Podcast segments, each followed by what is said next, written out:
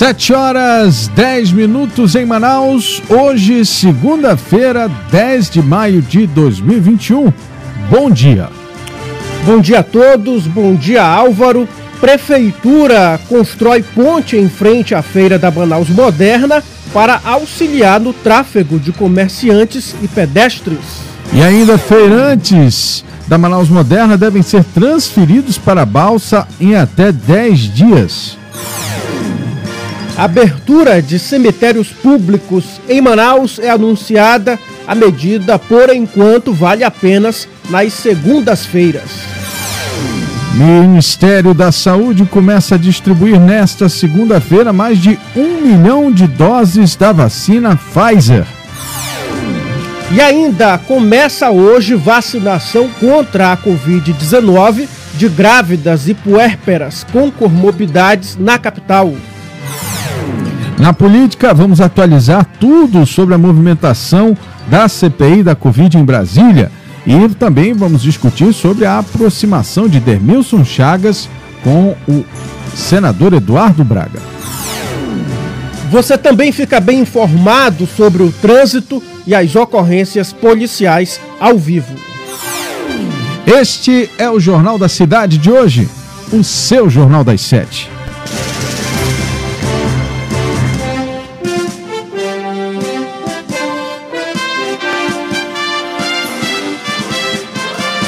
As notícias da cidade de Manaus. Polícia, emprego, comunidade. As últimas informações do Brasil e do mundo. Começa agora. Começa agora. Jornal da Cidade. 7 horas 12 minutos em Manaus. Agora vamos conferir as manchetes dos principais jornais do país. A gente começa com o estado de São Paulo, trazendo aqui com Bolsonaro, Codevasf incha e vira estatal do Centrão. Empresa recebe boa parte de 3 bilhões de emendas parlamentares à suspeita de corrupção. Crise causada pela Covid desorganiza economia. Nova realidade econômica exige adaptação do país. Fiocruz produz apenas uma em cada seis doses e meias de vacina. Jacarezinho, um terço dos mortos não tem processo. Hungria impõe controle sobre universidades. Temos também aqui na quarentena Lina Bobardi em dose dupla, artista aqui, é, arquiteta na verdade, que projetou o MASP e ganha duas biografias que convergem para o mesmo ponto, a libertação da mulher. Essas foram as manchetes do Estadão desta segunda-feira. Agora vamos conferir os destaques do jornal Folha de São Paulo, que traz aqui como manchete principal: Ernesto usou o Itamaraty para garantir cloroquina. Telegramas e relatos mostram pedidos de ex-chanceler à Embaixada da Índia. E também, senadores querem novo depoimento de Queiroga na CPI. Os senadores da CPI da Covid dizem que o natural avanço dos trabalhos deverá levar a uma nova convocação do ministro Marcelo Queiroga da Saúde. E também aqui entre os destaques do jornal Folha de São Paulo, fome e falta de auxílio atingem os Yanomamis em RR Roraima. Fotografia obtida pelo missionário católico Carlos Aquini mostra uma criança Yanomami emaciada, vítima de malária e verminose, numa evidência do efeito da fome e da falta de condições registradas nas comunidades deste povo indígena em áreas de Roraima. 7 horas 14 minutos de São Paulo, vamos a Minas Gerais com o jornal Estado de Minas, que traz um destaque esportivo Coelho despacha a Raposa com dois gols de Rodolfo e um de Ramon. América de Minas vence por 3 a 1 e disputa o título mineiro com Galo. Bancada Mineira tenta garantir obras em 2021. Senadores e deputados articulam manutenção de recursos no orçamento para projetos no Estado. CPI dos Fura-Fila se prepara para ouvir ex-secretário. Antes do encontro com Carlos Eduardo Amaral, membros da comissão irão se reunir com o atual chefe da saúde, Fábio Baccherati. na cidade administrativa. Senadores fecham o cerco ao governo. Com mais três depoimentos marcados para esta semana, a CPI da Covid também espera receber documentos e determinar diligências para aprofundar as investigações. Essas foram as manchetes do jornal Estado de Minas. Muito bem, Álvaro. Agora às 7 horas 15 minutos em Manaus, vamos conferir os destaques aqui do jornal O Globo, que traz na grande manchete contágio na pandemia crianças têm baixa taxa de transmissão do vírus. Estudo coordenado pela Fiocruz pode nortear reabertura de escolas. E também CPI da Covid mira gabinete de ódio e difusão de fake news. Senadores oposicionistas e independentes apostam no depoimento de Fábio Weingarten, ex-chefe da SECOM, para explorar o papel do gabinete do ódio na difusão de notícias falsas sobre a Covid e evidenciar a omissão da, comuni da comunicação do governo federal na pandemia.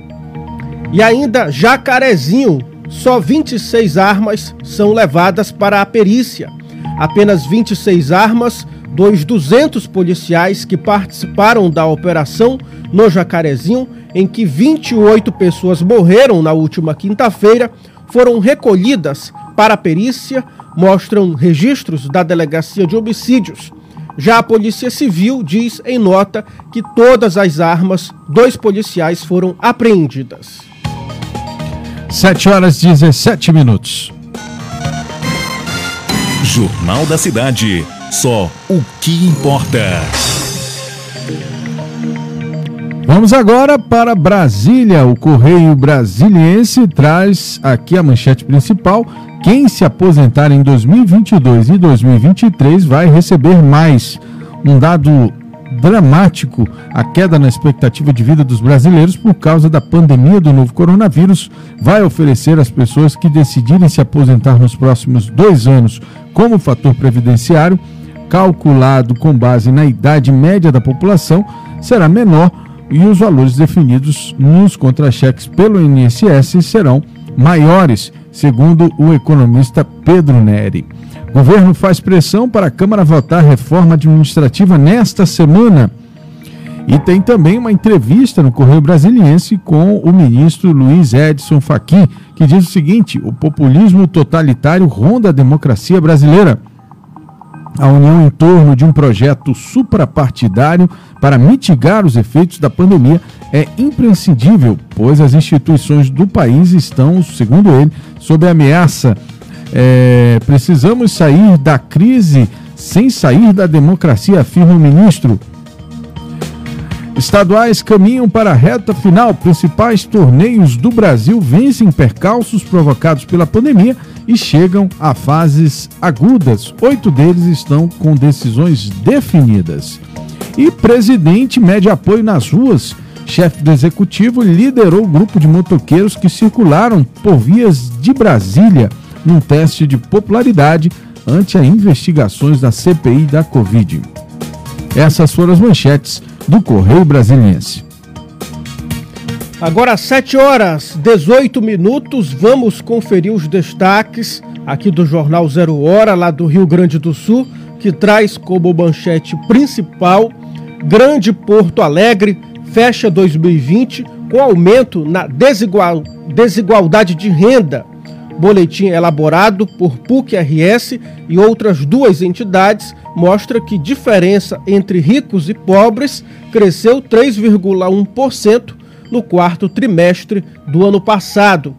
E também a auditoria identifica falta de oxigênio no tanque principal do hospital, onde morreram seis. MP propõe que novo sistema de controle da pandemia no RS tenha gatilho de segurança. Com vacinação avançando, Europa prepara a reabertura de fronteiras internas. Encerrando aqui as principais manchetes do país, a gente vem para a crítica daqui do estado do Amazonas, que traz a seguinte manchete: vacina para grávidas a partir desta segunda-feira.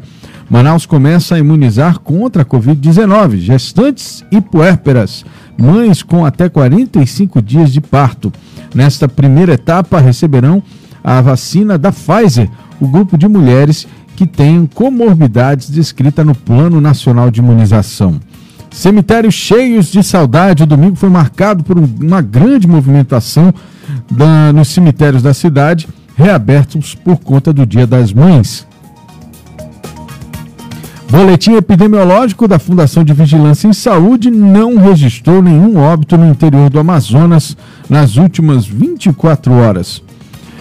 E o Tribunal de Justiça do Amazonas elege magistrados nesta terça-feira, exatamente. A gente vai falar disso é, amanhã, é, um pouco antes da eleição. A gente vai comentar um pouco sobre essa situação. Lei da não licença divide especialistas. E Covid-19, Índia chega a 4 mil mortes ao dia. Essas foram as principais manchetes dos jornais de todo o país. O tempo hoje. O tempo hoje. A previsão para hoje, de acordo com o Instituto Climatempo, é de sol com muitas nuvens durante o dia, períodos de nublado com chuva a qualquer hora, mínima de 23 graus e máxima de 29 graus. Trânsito. E é com ela que a gente começa nas ruas da cidade nesta segunda-feira. Edila Chaves, muito bom dia. Boa semana para você. Como é que tá o trânsito nesta manhã de segunda-feira? Bom dia, bom dia a todos, Álvaro, Tiago. Lógico, né, para o nosso Zé Gotinha também, um ótimo bom dia. Isso aí. Bom, nossa equipe já nas ruas da cidade.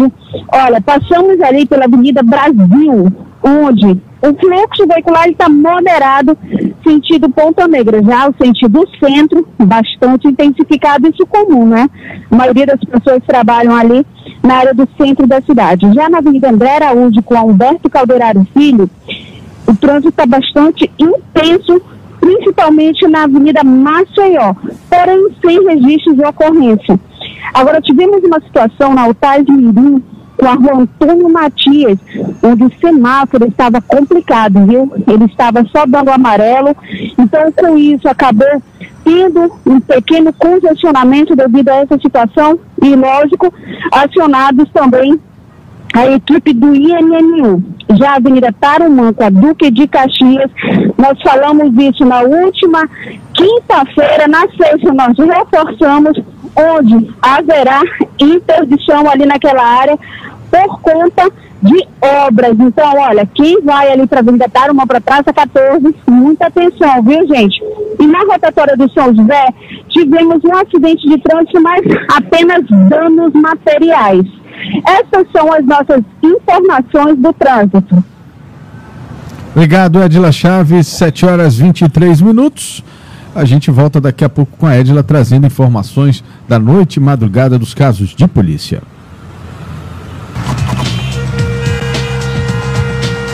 Trânsito. Vamos então, Covid-19. O Brasil registrou 939 mortes por Covid-19 nas últimas 24 horas, totalizando nesse domingo 422.418 mortes desde o início da pandemia.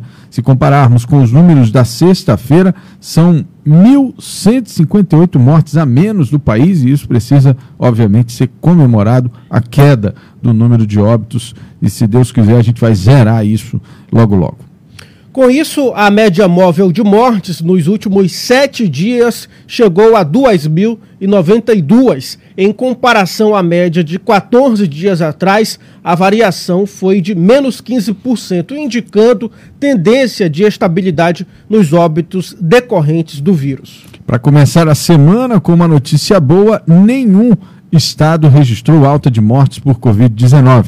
Aqui no Amazonas, no último é, nenhum, no último final de semana, nenhum município registrou morte nas últimas 24 horas. Isso, inclusive, foi motivo do governador Wilson Lima comemorar em suas redes sociais. Vamos assistir aí o pronunciamento do governador. Olá, meus amigos. Hoje é domingo, 9 de maio de 2021, Dia das Mães, e eu trago aqui a notícia mais importante dos últimos meses. Nenhum óbito foi registrado nas últimas 24 horas no interior do Amazonas por Covid-19. Isso indica que nós estamos no caminho certo no combate à pandemia. Não poderíamos receber notícia melhor no dia tão importante que é o Dia das Mães. Então aproveita aí esse dia, aproveita esse domingo, mas não esquece de usar máscara, álcool em gel e manter o distanciamento social. Um abraço a todos. Olá, meus muito bem, agora, Álvaro, atualizando o número de casos no estado, o Amazonas confirmou mais quatro mortes por Covid-19 nesse domingo. Três foram na capital e outra no município de Tefé. Duas ocorreram nas últimas 24 horas. O total de vidas perdidas para a doença chegou a 12.728. O estado também registrou 211 novos casos de Covid, totalizando 375.283 casos confirmados. Jornal da Cidade. O Ministério da Saúde informou nesse domingo que a partir de hoje vai distribuir mais de um milhão de doses da vacina contra a Covid-19 desenvolvida pela farmacêutica Pfizer. As doses fazem parte de um contrato que prevê, ao todo, 100 milhões de imunizantes, cerca de 500 mil doses começaram a ser distribuídas na semana passada. Em nota, o Ministério informou que as doses distribuídas devem ser destinadas para a aplicação da primeira dose em pessoas com comorbidades, gestantes, puérperas, pessoas com deficiência permanente também. A partir desta segunda-feira, a Prefeitura de Manaus começa a funcionar um novo ponto de vacinação contra a Covid-19 no estacionamento do supermercado Coema, lá na Avenida Torquato Tapajós, no Novo Israel. É isso mesmo, ele vai substituir o ponto que funcionava no terminal de integração 6, no Lago Azul. Voltamos a lembrar que hoje a capital inicia a imunização de grávidas e mães até 45 dias de pós-parto que possuem doenças pré-existentes. Manaus também segue vacinando adultos com comorbidades. Jornal da Cidade. Vamos agora te atualizar sobre a cheia no estado do Amazonas. Levantamento realizado diariamente pela Defesa Civil aponta que 20 municípios, 20 municípios já estão em situação de emergência.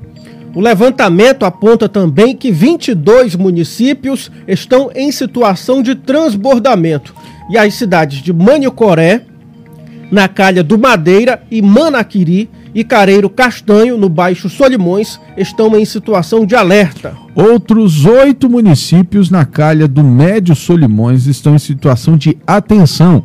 É o caso de Jutaí, Fonte Boa, Japurá, Maraã, Guarini, Alvarães, Tefé e Quari.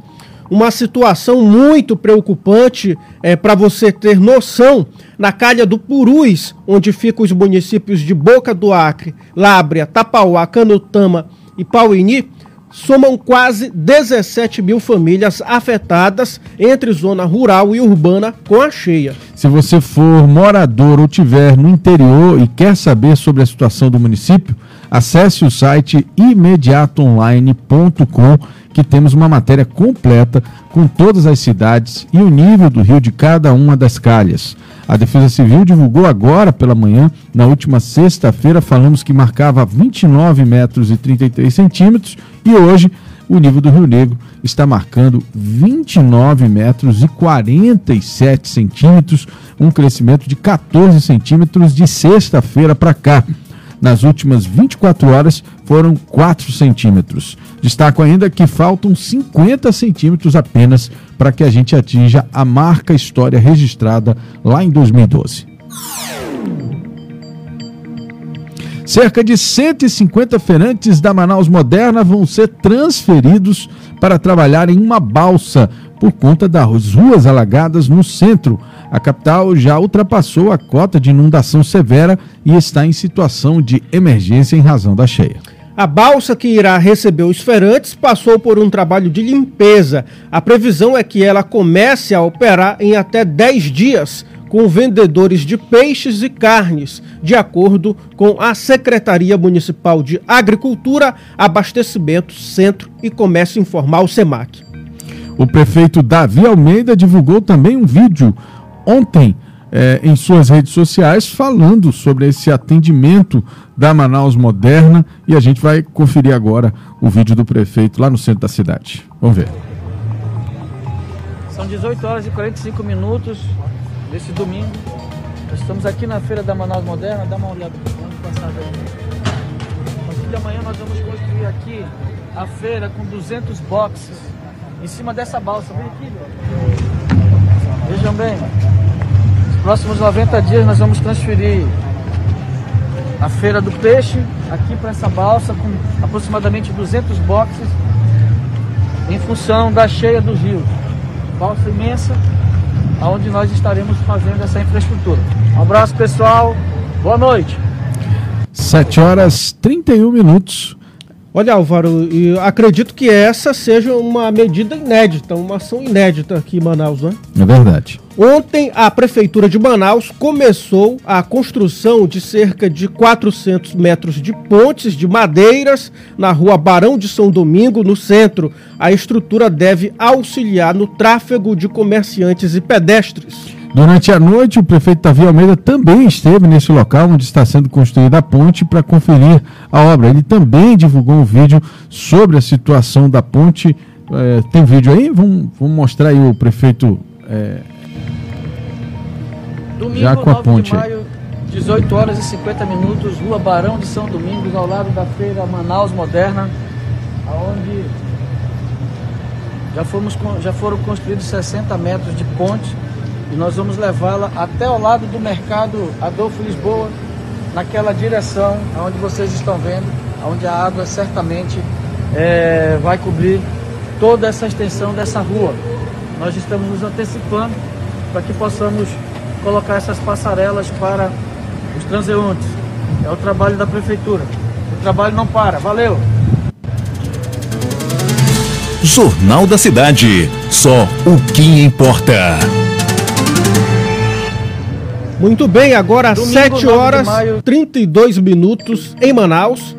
A partir do dia 17 de maio, próxima segunda-feira, os 10 cemitérios públicos administrados pela Prefeitura de Manaus estarão abertos para visitação no horário de 8 da manhã até as 8 horas da noite. A medida foi anunciada neste domingo pelo titular da Secretaria de Limpeza Pública enquanto acompanhava a movimentação dos cemitérios das cidades durante o Dia das Mães. A princípio, os dias de visitas estarão liberados apenas nas segundas-feiras, mas a intenção é ampliar esse prazo para os demais dias da semana. A gente sabe que a prefeitura liberou aí em regime excepcional a visitação nos 10 cemitérios públicos da cidade, né, Álvaro, por ocasião do Dia das Mães e agora anuncia essa abertura para visitação às segundas-feiras, não é isso? É exatamente. Polícia. Atualizada cheia, atualizada a situação do Covid. Vamos agora saber a situação dos casos de polícia nesta noite, madrugada de início de semana. Edila Chaves, o que, que temos aí de registros policiais nesta noite madrugada? Bom dia, voltando agora às notícias de polícia. Eita, Manaus, o negócio pegou, viu? Olha, tivemos aí a confirmação da atuação da Central Integrada de Fiscalização sobre a questão das festas clandestinas na cidade de Manaus. Ao total, três festas teriam sido fechadas e detalhe, viu? O que chamou a atenção da equipe que lá se encontrava era a quantidade de jovens e lembrando que estes jovens estariam sem máscaras, podendo ali até levar contaminação para dentro de suas residências, né? No momento que a equipe chegou, as informações que nós temos é que estes jovens acabavam por afrontar as autoridades, se colocando na condição de vítimas. Mais de mil pessoas de duas festas, nós tivemos o caso de dois homens que seriam os responsáveis, foram conduzidos à delegacia e também os chamados chefes de segurança.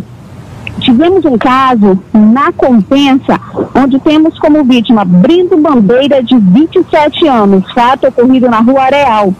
Apesar de ter sido ali levado até o pronto-socorro próximo, Brendo não resistiu a um disparo de arma de fogo na região da cabeça e foi a óbito. A informação que se tem é que no local, na área ali da compensa, está sendo uma guerra de organizações criminosas, onde sequencialmente estamos tendo de no mínimo óbito por dia. Outro caso que estamos trazendo ao conhecimento de todos é o acidente entre motocicletas. Duas motocicletas acabaram colidindo, isso na estrada do Aleixo, na colônia Antônio Aleixo. Raíssa Souza Vinhote, de 19 anos, e Christian Arley Brito de Oliveira, de 20 anos. Ambos, apesar da situação, a colisão foi tão intensa que ambos foram a óbito. Nós temos essas informações agora que aterrorizou realmente Manaus. Foi inclusive um vídeo que está ganhando uma repercussão nas redes sociais sobre uma outra guerra de facção ocorrida no Mauazinho, na comunidade Vila Nova. Essa guerra de facção deixaram quatro homens mortos e detalhe, as filmagens que foram, eh, foram feitas e saindo assim repercussão, né? Isso trazendo a todos o crime de vilipêndio, né, Álvaro? Exatamente. Nós sabemos que o crime de vilipêndio ele afronta a família onde expõe o cadáver. Essas são as nossas notícias de polícia. Quer saber mais informações? Acompanhe no imediato. É isso aí, imediatoonline.com você tem todos os detalhes das principais notícias do dia. 7 horas 36 minutos. Polícia.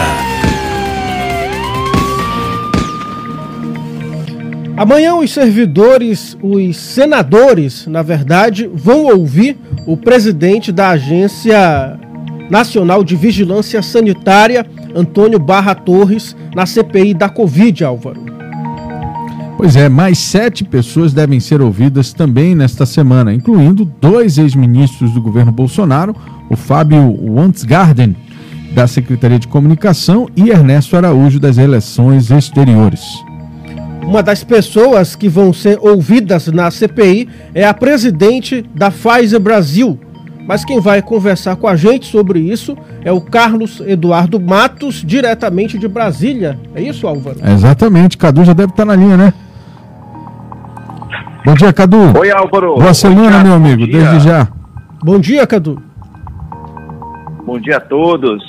Pois bem, a gente já está na expectativa dessa semana, a semana política em Brasília, que tem muito a ver hoje com a questão da CPI da pandemia, né? Esse fim de semana, os partidos políticos fizeram um realinhamento com relação ao apoio ao presidente Jair Bolsonaro por no que tange a questão, é, a questão tanto do apoio a ele político vislumbrando eleições e também muito alinhada à questão da CPI da Covid-19. Nesse fim de semana continuou repercutindo o assunto da fala do presidente com relação à China, isso prejudicou muito, fez com que sexta-feira o governo conversasse com, a, com o embaixador da China, Yang Wanning, pedindo desculpas e tentar recosturar essa relação diplomática envolvendo o ministro da Economia, ministro da Saúde e também o Carlos França, o, o chefe do Itamaraty. Foi uma situação que deixou todos, todos os partidos perplexos e cada vez mais o presidente vem se distanciando dos partidos do Centrão, que agora não querem mais, é, estão, estão buscando outras alternativas, vislumbrando as eleições de 2022. Agora, essa... Sobretudo o PSD, Álvaro, uhum. o PSD está fazendo um movimento, é, um movimento diferente. Nesse fim de semana aí, o, o, o prefeito do Rio de Janeiro, Eduardo Paes, e já anunciou que vai para o PSD, né, ele saiu, está saindo do DEM e está indo para o PSD. Rodrigo Maia está, já está saindo também do DEM e indo para o PSD, que é o partido de Gilberto Kassab.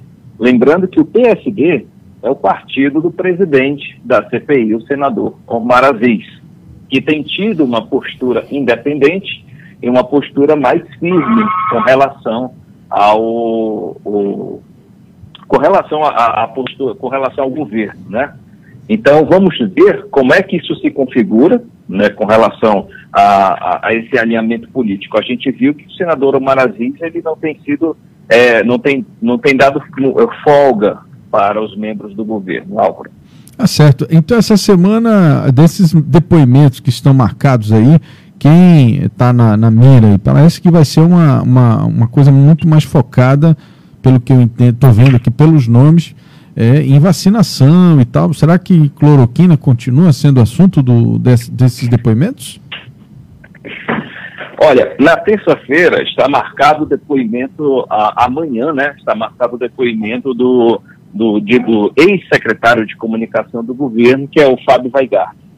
Essa semana vai ser decisiva, viu, Álvaro? Porque essa, a, a, no, o, o Senado, a CPI da Covid, vai atacar muito a ala ideológica do governo, que é a parte que vem literalmente atrapalhando essa relação entre o governo, os partidos, é, é, é, tirando um pouco da governabilidade. Né? O, o, presidente Jair Bolsonaro ele vem atuando de uma forma para que governando para alguns, ele vem falando para alguns. Ele vem falando sobre a China. Nesse fim de semana, ele está falando muito sobre o voto impresso auditável cujo projeto já passou pela CCJ, né? Passou pela CCJ, ele está pressionando o Congresso para que essa, esse projeto, né? Ele seja, ele passe, ou seja, ele está falando muito pouco de pandemia. E isso está tá fazendo com que os partidos alinha, é, pressionados pela sociedade, eles deixem cada vez, cada vez mais Jair Bolsonaro no meio do caminho. Então ele vem perdendo apoio na questão da CPI da pandemia, que é é, é, é, ali, os, cada membro ali representa um partido. E os partidos estão sinalizando. Hoje saiu na imprensa, a, hoje. E olha, presidente, vamos, vamos mudar o tom, vamos mudar a sua ótica aí, dá uma força para a gente, para a gente ajudar. E isso não vem ocorrendo, muito pelo contrário, ele vem falando, é, promovendo eventos sem máscara. Ontem ele fez um passeio de moto de Dia das Mães, um evento sem máscara também, ou seja, ele vem agindo aquém aquilo que os partidos precisam. Eles não conseguem fazer, conseguem ajudar o presidente nesse sentido. Então amanhã, isso daí são movimentos ideológicos, né? Isso faz com que isso, a postura do presidente é uma postura ideológica. E as lideranças do, dessa ala ideológica, Álvaro, vai ser, vai ser, vai ser colocada à mesa da CPI.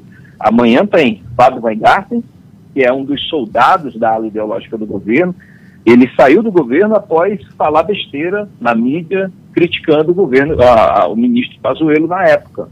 E amanhã, e na quarta-feira tem, aliás, na quinta-feira, tem o ministro, o ex-ministro das Relações Exteriores, o Ernesto Araújo. E esse aí é o grande problema. Além dele ser um grande mentor né, da Alola Vista, né, aquele Olavo de Carvalho, aquele mentor lá filosófico, ele também é, agiu de uma forma para atrasar a compra de vacinas. É isso que ele vai ser questionado. Ele vai ser questionado sobre por que, que ele atrasou, ele agiu de modo que, atras, que o Brasil atrasasse a compra de vacinas naquela época, no ano passado, no fim do ano passado, no início desse ano, quando os, os laboratórios estavam formando as filas de, de, de países para comprar as vacinas, e o Brasil ficou para trás. Então vai ser uma semana difícil, vai ser uma semana complicada, principalmente para o governo e para os senadores que apoiam o governo, que estão ali para fazer a, o bloqueio ali na, na, na, no trabalho. Até porque o relator está pegando pesado. O senador Renan Calheiros está pegando muito pesado com as perguntas, inclusive está sendo criticado por induzir as, pergun induzir as perguntas e as respostas, né, Alba? Bom, é, Cadu, primeiro com relação aos partidos, né? É, já estava muito clara essa esse posicionamento do centro é, quando da formação da CPI. Né? Para mim não há nenhuma novidade que o PSD e o MDB é, se posicionem de um, um pouco mais à esquerda, né? digamos assim, tendo em vista o histórico de relacionamento que esses dois partidos e principalmente essas lideranças partidárias que, que você citou, todas elas navegaram e navegaram muito bem em governos petistas. Então é óbvio que naturalmente é, o alinhamento com o governo Bolsonaro seria um pouco mais, digamos assim, um exercício um pouco maior Né? Então é mais fácil, vendo a viabilidade é, do, do ex-presidente Lula, é, tentar, obviamente, fazer um posicionamento um pouco mais à esquerda. Então não há nenhuma novidade. Eu, eu acho que a grande novidade é. desse processo é a mudança partidária de alguns líderes, né, de alguns caciques de outros estados, né, o Eduardo Paes indo para o PSD. Então, assim, me parece que o PSD, na verdade, está ganhando, digamos assim, corpo dentro desse, desse protagonismo nacional, que era um partido mediano, né, digamos assim, não era um, nunca foi um partido gigante. Né, e tendo o Maia, tendo o Eduardo Paes, que de, deverá aí é, ser um dos grandes nomes no Rio de Janeiro para essa próxima eleição, certamente é, ganhará um, um, fôlego maior. E é, é, óbvio que eu acho que essa questão ideológica ela deve permear a, a, a necessidade né, de, de, de, da CPI de, de, combater essa questão ideológica, mas a gente vê claramente né, que ainda falta mais substância para a CPI chegar em algum lugar.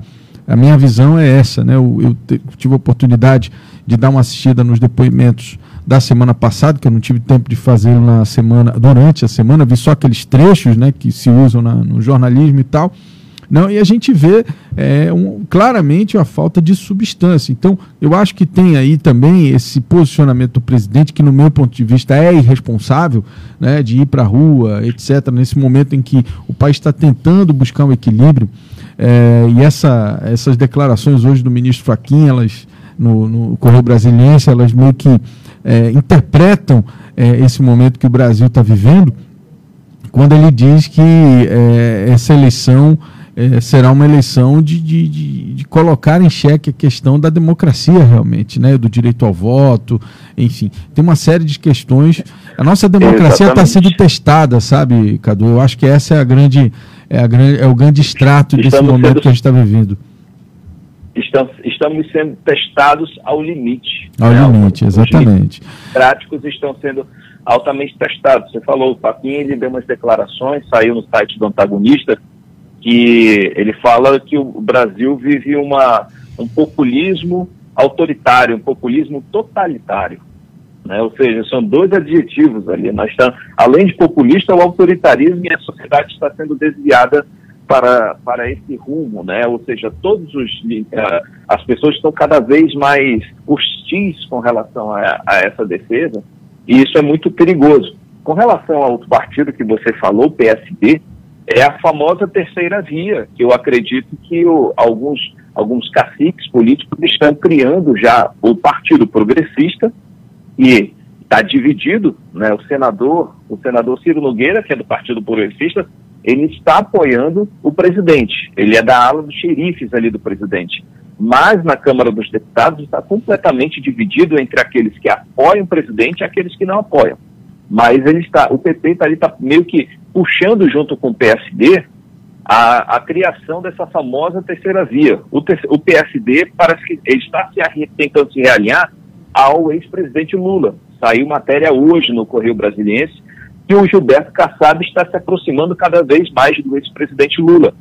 Então, é, é, é possível que se forme é, é possível que se forme a esquerda, a direita e esse centro, né, tentar se realinhar. Vamos ver como é que essa semana se configura. Cada movimento, é importante dizer isso, Álvaro, que cada movimento que, se, que acontece, que é feito ao longo da semana, ao longo do dia, se configura para o um movimento político rumo às eleições. Como você falou, essa CPI é difícil chegar a algum resultado. O resultado está meio que claro para, para incriminar o presidente da República. É. Mas até lá, até chegar lá, os passos que serão, serão é, dados até lá são passos políticos, que isso vai configurar de uma maneira muito destrutiva o trabalho do presidente da República nesse momento. Carlos Eduardo Matos, muito obrigado. Você volta amanhã, então, com os detalhes dos primeiros depoimentos dessa semana, meu amigo. Um forte abraço. Um abraço, Álvaro. Até mais, Thiago. Até amanhã. Obrigado. 7 horas e 49 minutos. Jornal da Cidade. O Poder.com com Bruno Mazieri. A aproximação do deputado estadual Dermilson Chagas com o senador Eduardo Braga ficou explícita em fotografias postadas nas redes sociais na última sexta-feira e nesse sábado. Ontem, Dermilson esteve com Braga, Fausto Júnior e Silas Câmara cumprindo a agenda em Manicoré na inauguração do Hospital Municipal Raimundo Rodrigues. O Bruno Mazieri já está na linha para falar conosco. Bom dia, Bruno. Bom dia, Tiago. Bom dia, Álvaro. Bom dia a você que nos acompanha aí na manhã desta segunda-feira. É isso mesmo que você estava explicando ainda há pouco. É, tem aí essa aproximação do Dermilson junto ao Eduardo Braga, o que era já se de se esperar, né? Tendo em vista que na última eleição, na eleição municipal, o partido do Dermilson, que é o Podemos, que é o mesmo do, do Amazoniano Mendes, foi apoiado pelo MDB do Eduardo Braga. Além disso, isso já caracteriza aí é, que o senador Eduardo Braga inicia uma campanha para o governo do estado em 2022. Além desses dois parlamentares que você falou, o, a, a, ida até o interior do estado contou também com a presença do Silas Câmara e do Fausto Júnior, que é do MDB, né? Então, assim, já mostra essa aliança, como Eduardo Braga está se, se movimentando dentro do cenário político estadual. É, Bruno, o que me parece é que os velhos caciques vão todos navegar juntos nessa próxima eleição, né? Porque a gente viu nessa foto, por exemplo, Vimos o, o, Eduardo, obviamente, fazendo já claramente o seu movimento pré-eleitoral, fazendo aquelas visitas e tal, quase uma campanha política, né? É, junto com Silas, Silas que no meu entendimento tem uma relação muito próxima com Omar Aziz, e isso é, seria uma grande novidade dentro desse contexto, porque o Omar até então vinha fazendo um papel de próximo do governador Wilson Lima. Né? Nunca ficou muito claro isso, mas ele sempre, sempre teve por ali.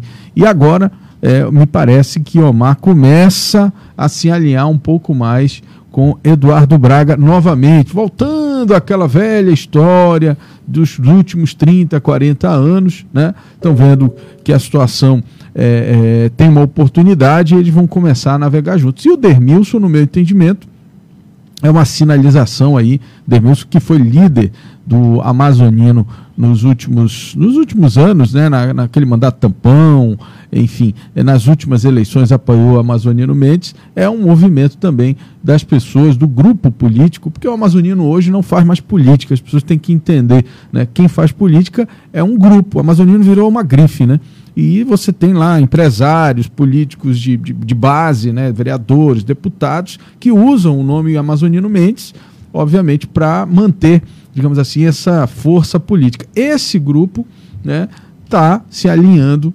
ao, ao senador é, Eduardo Braga. Então, esse movimento é que a gente consegue enxergar nessa primeira manifestação pública, política, que esse grupo está fazendo no interior do estado por conta das cheias dos rios. Né? Eduardo, que vinha fazendo também um trabalho é, forte de emendas é, nos municípios, né? vai juntar com essa possível, se tudo, ao que tudo indica, né? Vamos, a gente precisa obviamente acompanhar uh, as cenas dos próximos capítulos, mas se isso se concretizar, ele vai somar forças no interior do estado também com Omar Aziz. Então teremos claramente é, o início aí de um processo é, de união, de reunião é, daqueles grandes, daquele grupo, tem até uma foto, era até legal botar essa foto de novo, porque eles estão se juntando de novo, é, pelo que a gente consegue ver Álvaro, a partir dessa foto. Eu, eu, queria fazer uma pontuação a respeito dessa história que você falou, lembrando que o Omar foi vice do Eduardo durante todo o governo do Eduardo Braga e depois foi o sucessor dele no governo do Estado, né? Exatamente. É sempre bom a gente lembrar isso. E uma é. coisa que tem me chamado bastante atenção também é que a nova política, né, os novos deputados, enfim, os novos políticos estão cada vez mais indo beber na fonte dos, dos caciques, né? Que eu não consigo entender por quê, sabe, Bruno? Eu não consigo é. entender por que isso, mas tudo Quando bem. eu vejo, por exemplo, o Fausto Júnior dentro dessa lancha com, com o senador Eduardo Braga e com Silas, isso mostra que essa questão da nova política que todo mundo sempre fala é bastante discutível, né? Porque isso mostra que os, os grandes caciques políticos do estado do Amazonas ainda têm uma força política muito forte, né? Então, quando você vê essa proximidade do que seria a nova política com a velha política, você percebe aí que ela não é tão nova assim, ela não está tentando tanto a liberdade e um novo caminho como a gente imaginava que poderia haver. É, a sociedade precisa ficar de olho nisso, né? Precisa ficar atenta a esses movimentos, porque é a dessa imagem. forma, olha a imagem, é dessa forma que a política ela é construída. Né? Quer dizer, não há mal algum que essas pessoas estejam reunidas nesse momento. A sociedade só precisa entender né, que existem pessoas que se colocam com uma nova via, uma nova, via uma nova vertente, mas na verdade elas representam é, mais do mesmo. Né, e, e ao longo do tempo a gente consegue observar que esses grandes caciques políticos, isso não acontece, esse é um movimento que não acontece só no Amazonas, mas em vários estados, a gente tem vários exemplos nesse sentido é que quando o calo aperta, eles se juntam de novo. Então, ao, que tudo indica, as forças é, desses grupos políticos mais tradicionais do Amazonas estão se aproximando, sim, é, em vias de conseguir retomar o poder no governo do estado do Amazonas por conta da eleição de 2022. É lícito, é, é, é, um movimento viável, né, tendo em vista aí o cenário político que a gente está vivendo, mas é importante que a sociedade comece a fazer essa interpretação e observar é, com mais cautela esse movimento político aí que se inicia né, um pouco antes, um pouco mais de um ano é, do período eleitoral do ano que vem. 7 horas e 56 minutos, Bruno Mazieri. Álvaro, antes de me despedir, eu gostaria só de lembrar que amanhã o Tribunal de Justiça do Amazonas escolhe dois novos desembargadores, né? para a corte aí e são oriundos do próprio tribunal, né, dos magistrados. Então, um vai ser escolhido pela vaga de merecimento e o outro pela vaga de, de, de antiguidade. A gente já falou isso durante algumas a semana vezes, passada né? inteira e algumas outras vezes, mas amanhã a gente volta a falar sobre esse assunto, mas é só para deixar todo mundo aí já em alerta para ver como é que vai ser essa Foi adiada, né? Foi, foi adiada do início desse do final do mês passado para amanhã e por conta, você chegou a falar disso, né, existiam ainda é, é, questões ali do, do, do, processo de escolha que precisavam ser definidas, inclusive faltava consenso na corte para os nomes, né? E aí é, me parece que essa eleição foi adiada para amanhã. Mas com certeza já está tudo equacionado e amanhã a gente vai dar detalhes é, dessa eleição. São 7 horas e 57 minutos. Obrigado, Bruno Mazieri. Obrigado, Álvaro. Obrigado, Thiago. E até amanhã, se Deus quiser. Obrigado. O com Bruno Mazieri. Olha só, vamos falar agora sobre oferta de preço. O arroz parbolizado, de acordo com o site Menor Preço desse produto, é de R$ 4,99 em um mercadinho lá aqui no Jardim Petrópolis vizinho aqui do Aleixo, né? Exatamente. O valor máximo do mesmo produto é de R$ 7,14 em um supermercado do bairro Nossa Senhora das Graças. Só para você ver a diferença do preço entre locais que são relativamente próximos, né? E que estão aí, esse é o livre mercado. Mas se você quiser comprar com bom preço, é só acessar ali o site Busca Preço da Cefaz e esses preços todos são é, de supermercados que usam a nota fiscal amazonense. E aqui o site buscapreço.cefaz.am.gov.br. Geração Digital com Bruninho Rodrigues. Muito bem, vamos agora começar essa semana com dicas, com informações, novidades do mundo da tecnologia, da informação e do mundo digital com Boninho Rodrigues. Boninho, alguma informação importante sobre as redes sociais tão importantes, tão vivas na vida das pessoas atualmente? Seja bem-vindo mais uma vez. O nosso, nosso Aumenta o volume do Bruno aí, que tá baixo.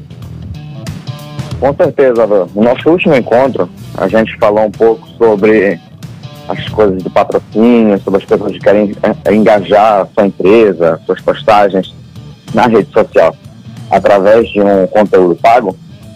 E essa semana o Facebook lançou uma nota dizendo que vai atualizar algumas ferramentas para aquelas páginas né, que trabalham com a, a conteúdos voltados à informação e à política.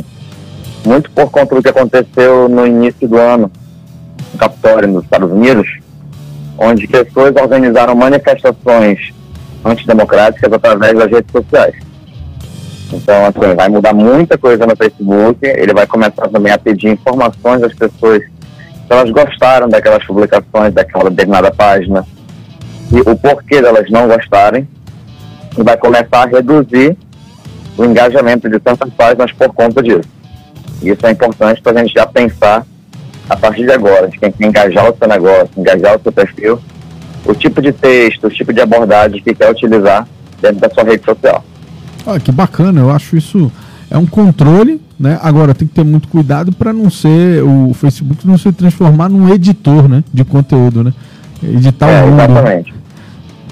Isso deve, isso deve, vai, isso essa deve... vai ser a primeira vez que o Facebook vai utilizar um grupo gigante de pessoas e não somente o algoritmo é, para fazer esse, esse controle. Eu acho que inclusive que já existe um movimento, né, de algumas de algumas partes é, de pessoas que atuam e usam o Facebook com uma, muita propriedade, é, de que o Facebook, de certa forma, atua como um, um editor, né?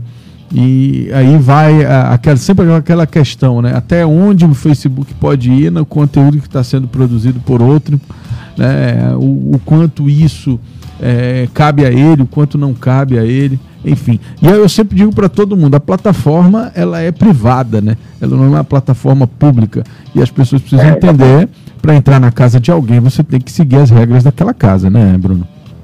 Só para finalizar, além dessas é, informações importantes que a gente conversou hoje, o Facebook também disponibilizou nos últimos meses algumas ferramentas importantes.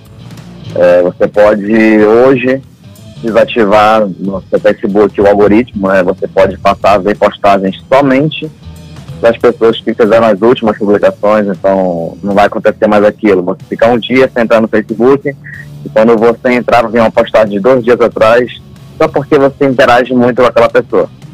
Entendi. Então acho que dá, já, já começou também a, demo, entre aspas, democratizar um pouco mais os conteúdos de pessoas que você não via há muito tempo no seu Facebook.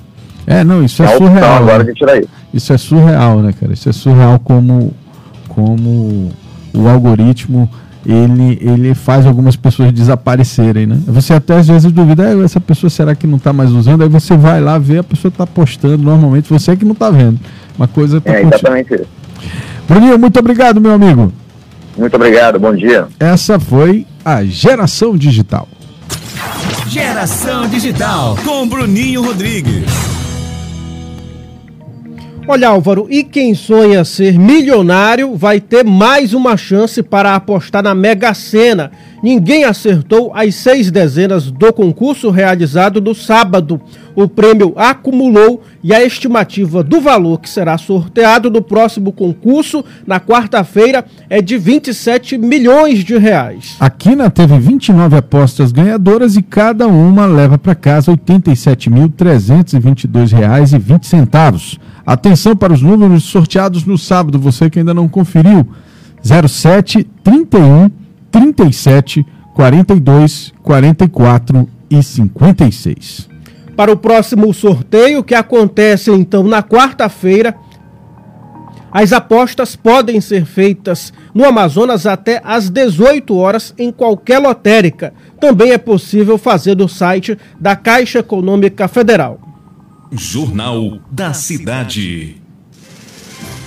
Muito bem, 8 horas e 3 minutos. Nós vamos encerrando a nossa edição de hoje. Baixe o aplicativo da Rádio ZLZN. É isso mesmo, entra lá no Google Play Store. Google Play Store. Baixe esse aplicativo da Rádio ZLZN. É só digitar lá é, ZLZN e o primeiro aplicativo que vai aparecer é o da nossa rádio. Essa imagem que está aparecendo aqui, do meu lado aqui, é essa imagem que você vai ver na tela, ali no, na tela de resultado de busca de aplicativos. Você acabou de conferir o Jornal da Cidade, o seu noticiário das 7 da manhã, de segunda a sexta-feira, aqui pelo site imediato. Esta edição teve a apresentação de Álvaro Corado e Tiago Gonçalves. Operação de áudio de John Andrew, produção e edição de Jonathan Souza, apoio técnico de Marcos Mendonça e Pablo Medeiros. Todo este conteúdo é produzido pela equipe da Rede Norte Digital. Muito obrigado pela sua audiência. Um excelente dia, uma excelente semana para todos vocês que estão nos acompanhando de qualquer um desses canais. Nós nos encontramos é, amanhã, pontualmente às 7 horas. Mas antes de encerrar, eu quero avisá-los que às 11 horas da manhã nós temos o Imediato e o Povo com Edila Chaves. E à tarde, às 4 horas, nós temos o programa policial da internet, que é o Manaus 190 você é nosso convidado para conferir tudo isso na página do Imediato. Até lá!